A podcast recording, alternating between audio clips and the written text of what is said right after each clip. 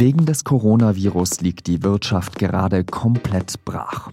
Geschäfte sind geschlossen, Veranstaltungen und Messen abgesagt, Betriebe haben ihre Produktion ausgesetzt. Die Bundesregierung versucht deshalb mit einem Rekordprogramm dagegen zu steuern. Aber auch diese Hilfe hat Grenzen, erklärt die SZ-Hauptstadtkorrespondentin Henrike Rosbach. Sie hören auf den Punkt, den Nachrichtenpodcast der Süddeutschen Zeitung und ich bin Jean-Marie Magro. Angela Merkel befindet sich momentan in häuslicher Quarantäne und deswegen muss der Vizekanzler und Finanzminister Olaf Scholz am Mittwoch im Bundestag die Politik der Bundesregierung verteidigen. Scholz stellt das größte Rettungspaket in der Geschichte der Bundesrepublik vor. Man will alles Mögliche und Nötige tun, um die Folgen der Krise abzumildern. Und das machen wir mit einer enormen Summe Geld sehr schnell und möglichst zielgenau mit verschiedenen Maßnahmen. Scholz reicht einen Nachtragshaushalt ein. 156 Milliarden Euro will er sich zusätzlich an den Finanzmärkten leihen. Der Großteil davon, 122,5 Milliarden, ist für zusätzliche Ausgaben gedacht. Der Rest für wegfallende Steuereinnahmen. Das Coronavirus trifft die deutsche Wirtschaft hart. Es ist eine Krise, die alle Bereiche, jede Industrie trifft. Dafür gibt es kein Drehbuch. Es gibt keinen vorgefertigten Plan, dem wir jetzt einfach folgen können. Zusätzlich zum Nachtragshaushalt übernimmt der Bund Garantien für Kredite, die Unternehmen aufnehmen müssen, um den Betrieb aufrechtzuerhalten. Und das in einer Höhe von mehreren hundert Milliarden Euro. Dazu kommen Soforthilfen, die Kurzarbeiterregel wird gelockert. Insgesamt, sagt Scholz, beträgt das Rettungspaket 750 Milliarden Euro. Der FDP-Chef Christian Lindner stimmt zwar für das Programm, aber er warnt auch. Irgendwann wird auch jemand dafür zahlen müssen, was wir jetzt an Schutzschirmen aufspannen. Wie effektiv sind diese Maßnahmen? Das kommt vor allem auch darauf an, wie lange die Ausgangsbeschränkungen und Regeln im Land gelten oder ob sie nicht zumindest teilweise gelockert werden. In der ARD-Sendung Maischberger die Woche fragt die Moderatorin den Ökonomen Gabriel Felbermeier, ob denn dieses Rettungspaket ausreicht. Das reicht erst einmal. Was heißt denn erst einmal? Fünf Monate. Fünf Monate. Also Über die Folgen des Coronavirus für die deutsche Wirtschaft habe ich mit unserer Wirtschaftskorrespondentin in Berlin, Henrike Rosbach, gesprochen. Henrike, gibt es denn schon eigentlich eine Schätzung, wie hoch der wirtschaftliche Schaden allein für diese ersten Wochen des Lockdown ausfällt? Die Schätzungen gehen sehr auseinander, weil auch die Ökonomen natürlich noch zum Teil im Dunkeln tappen. Also das IFO-Institut hat eine besonders pessimistische Rechnung aufgemacht. Die sagen, zwei Monate Stillstand oder Teilstillstand, so wie wir es jetzt erleben, kosten 255 bis knapp 500 Milliarden Euro. Und die Ökonomen dort rechnen damit, dass das für dieses Jahr das Bruttoinlandsprodukt bis zu 20 Prozent, also um ein Fünftel einbrechen könnte, je nachdem, wie schlimm es noch wird. Der Sachverständigenrat, mit dem der Wirtschaftsminister Altmaier diese Woche Kontakt hatte, der geht auch von einer tieferen Rezession aus als zum Beispiel in der Finanzkrise. Damals ist die Wirtschaft um 5,7 Prozent eingebrochen, also das Bruttoinlandsprodukt. Die haben aber gesagt, wenn wir jetzt zum Beispiel fünf Wochen Shutdown haben und dann drei Wochen Erholung, dann könnten es auch weniger als drei Prozent BIP-Einbruch sein. Die sind ein bisschen optimistischer als das IFO-Institut, weil sie zum Beispiel sagen, Restaurants machen zwar zu, aber ja auch nicht ganz. Manche bieten Catering an, also dass man sich das Essen nach Hause holen kann, manche liefern, so dass es so eine gewisse Ausweichreaktion vielleicht in der einen oder anderen Branche gibt. Da sind ja jetzt unglaublich große Zahlen unterwegs. Also 156 Milliarden Nachtragshaushalt, dann 400 äh, Milliarden Garantien dort. Insgesamt, glaube ich, über 750 Milliarden. Kannst du da mal ein bisschen aufdröseln, was da eigentlich alles beschlossen wurde gestern? Ja, also der Bundestag hat gestern in seiner historischen Sitzung das größte Rettungspaket geschnürt und verabschiedet, dass es jemals gab seit Bestehen der Bundesrepublik. Also das übersteigt auch die Dimensionen der Finanzkrise. Das eine ist der Nachtragshaushalt. Da hat Finanzminister Scholz eben 156 Milliarden Euro eingebracht. Und dazu kommt dann noch ein Rettungsschirm für Konzerne. Also wir erinnern uns, in der Finanzkrise hatten wir einen Rettungsschirm für Banken. Diesmal gibt es einen für die sogenannte Realwirtschaft. Das sind einmal 400 Milliarden, das ist ein Garantierahmen, also dass der Bund mit seinem guten Namen einsteht für die Kredite von Unternehmen, damit die sich refinanzieren können. Das kostet erstmal in Anführungszeichen nichts, außer die Kredite fallen eben aus. Dann muss der Bund natürlich auch wirklich einspringen. Dann haben wir nochmal 100 Milliarden, die der Bund bereitstellt für den Fall, dass er sich an größeren Konzernen beteiligen muss, um die zu retten. Entweder vor dem Untergang oder vielleicht auch vor einer ungewollten Übernahme.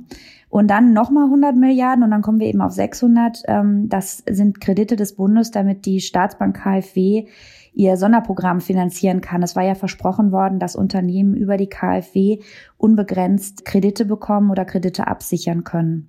Und so kommt man dann eben auf dieses gigantische Paket. Christian Lindner hat ja auch gesagt, nicht einmal die deutsche Volkswirtschaft kann so einen Shutdown auf Dauer vertragen. Aber an welchen Zahlen orientiert man sich da, um irgendeine Planungssicherheit auch für die Wirtschaft vielleicht herzustellen?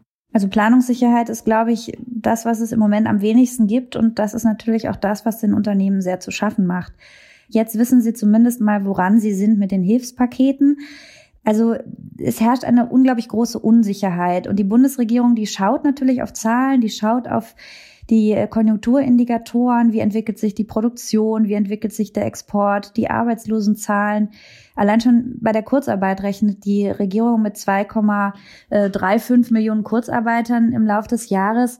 Andere sind da noch pessimistischer. Also es gibt Zahlen, an denen man sich orientieren kann. Wie lange man das alles schaffen kann, ist einfach schwer zu sagen. Und was ist deine Vermutung? Wie lange? Also man wird das mit Sicherheit nicht ewig durchhalten können, weil Deutschland steht gut da. Wir haben eine relativ geringe Staatsverschuldung. Deutschland kann sich auf dem Kapitalmarkt zu hervorragenden Konditionen Geld leihen. Aber das alles sind ja sozusagen nur Überbrückungshilfen für ein Konjunkturtief.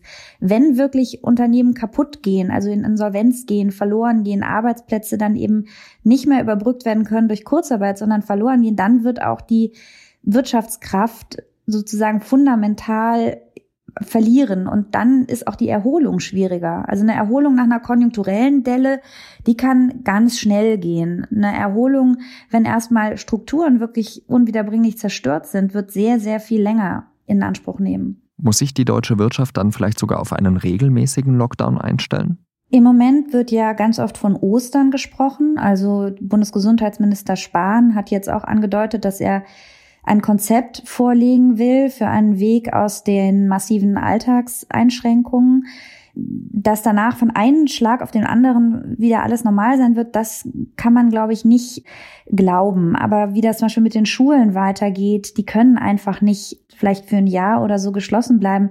Das wäre gesellschaftlich, wirtschaftspolitisch und auch sonst nicht tragbar und vermutlich auch nicht zu verantworten. Das heißt, ähm, Spahn sagte, die Frage, wie wir wieder aus dem Modus, den wir jetzt haben, rauskommen in einen etwas normaleren, die würde eben von Tag zu Tag dringender. Das Virus bleibt, das sagen alle Experten. Also die sagen, das Virus ist da und es bleibt und es wird auch noch Monate bleiben, vielleicht sogar Jahre. Der Impfstoff frühestens im Frühjahr nächsten Jahres. Auch die Suche nach Medikamenten gestaltet sich schwierig wir werden mit dem Virus und mit der Art, uns vor ihm in Sicherheit zu bringen, noch sehr lange zu tun haben.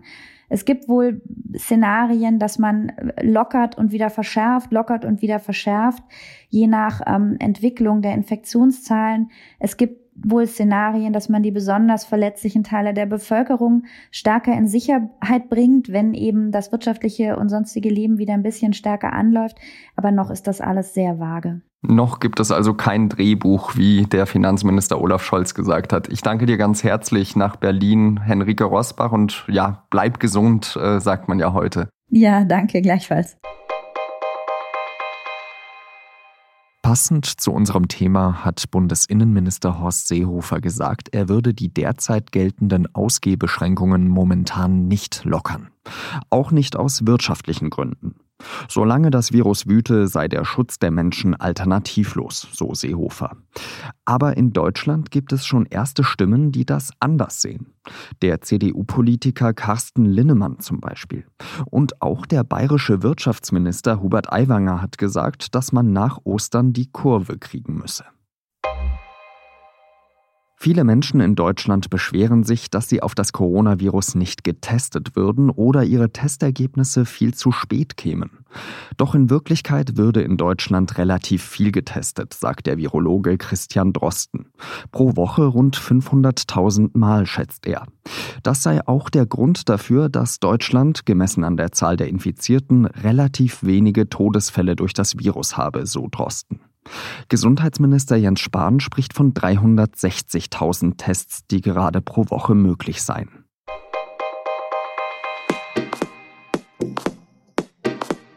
Sollte man Vorsorgeuntersuchungen beim Hausarzt jetzt erstmal aufschieben? Das ist eine Frage, die unserem Medizinredakteur Dr. Werner Bartens gestellt wurde. Hier seine Antwort. Da hätte ich die ganz klare Empfehlung, die doch jetzt zu lassen, wenn es sich um Routineuntersuchungen handelt. Vorsorge- oder Früherkennungsuntersuchungen beziehen sich ja darauf, dass man eben keine Symptome, keine Beschwerden hat, also nicht krank ist.